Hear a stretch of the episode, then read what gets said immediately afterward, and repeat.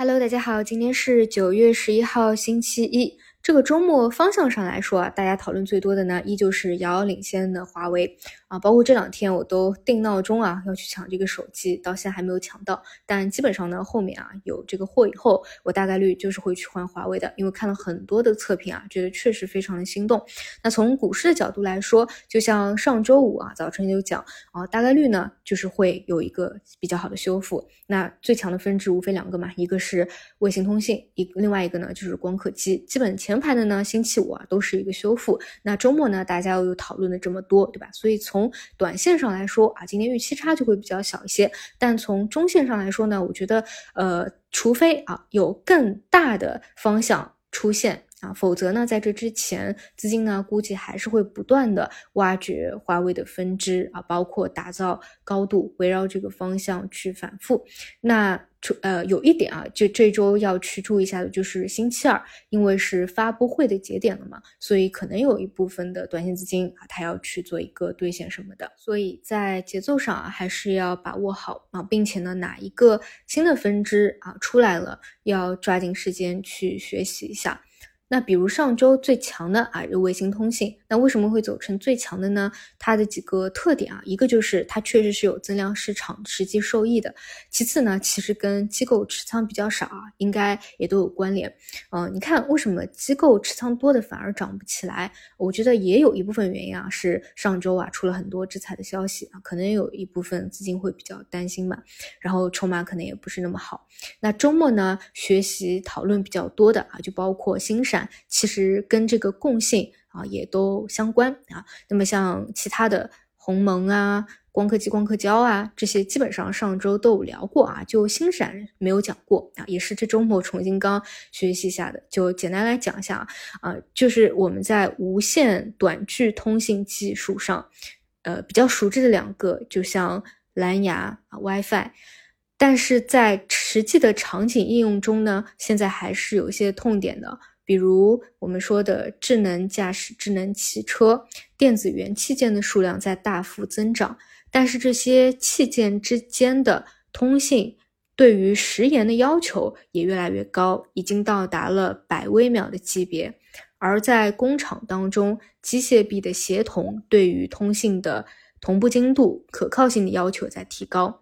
但是像蓝牙和 WiFi 呢，有标准限制。技术上呢有很多的不足，那么对于这些场景实际应用当中的痛点，就提出了新一代的无线短距通信技术啊，就是星闪。好像星闪最开始的时候啊叫绿牙，然后后面改名叫星闪。星闪的优势特点呢，就是兼容了蓝牙和 WiFi 生态，只用蓝牙百分之六十的能耗，能达到六倍的速度。星闪呢也引入了鸿蒙生态啊，在今年。星闪联盟还获批成为了国际性的产业与标准组织啊，那么这一块呢是周末啊，这个分支是热度比较高的，所以今天呢可能也会开的比较高一些啊。这些呢，嗯，如果没有结束啊，后面都是会反复的啊，这个节奏要把握好。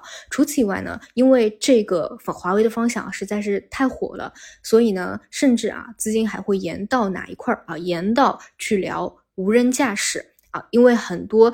汽车博主啊，在这两天也在爆料透露说，华为的 ADS 二点零智能辅助驾驶有一个最新的目标，说到年底啊，要在全国所有城市开通。问界新 M 七的最终价格也会在九月十二号的发布会上正式发布。该车也将搭载最新的 ADS 二点零系统啊，这个嗯信息不确定是真假，但是我去看了一遍啊，这个无人驾驶方向，因为我在几个月前就一直开始去说啊，无人驾驶这一块到今年下半年或者上半年，总归有个时间会迎来它的一个。爆发期了嘛，只是一个时间的问题。然后基本看了一下，就不少啊，在上周也会跟随着华为这条线啊，有一个小趋势的一个拉涨啊。包括呢，像龙头的个股啊，基本上其实这两个月来也没怎么跌啊，基本都是在高位进行一个横盘震荡的动作。所以呢，会不会再延伸到这个方向，也可以多去观察一下。好的，这差不多呢，就是最火的华为方向啊。嗯，除此以外呢。消息面上啊，就主要有实质性的利好的，就是引导险资去支持资本市场啊。像对于保险公司，比如投资沪深三百指数成分股，风险因子从零点三五调整到了零点三。嗯，其实呢，关于这个啊，是它确实是能够吸引增量资金的啊，但是呢，确实也不一定代表说立马啊他们就会投资入场。但是它代表一点呢，就是确实在不断的。啊，做一些实事，因为呢，我们活跃资本市场的目标还没有达到，在达到这个目标之前，一定是会想各种各样的方法去努力完成这样的。所以呢，在这个周末好像也开了很多专家座谈会啊，呃，那么应该也会有很多的学者啊、专家参会的人已经提供了很多建议。那如果这个目标一天不达成，那一定会一天快马加鞭的去看哪个目方式出来能够去达成这个目标。那目前呢，呼声比较高的啊，或者我个人也比较希望看到的就是平准基金啊，看看国庆前后能不能够有这样的事情达成吧。这个应该来说对长期的资本市场都是比较真金白银的利好的。好的，那么我们就中午再见。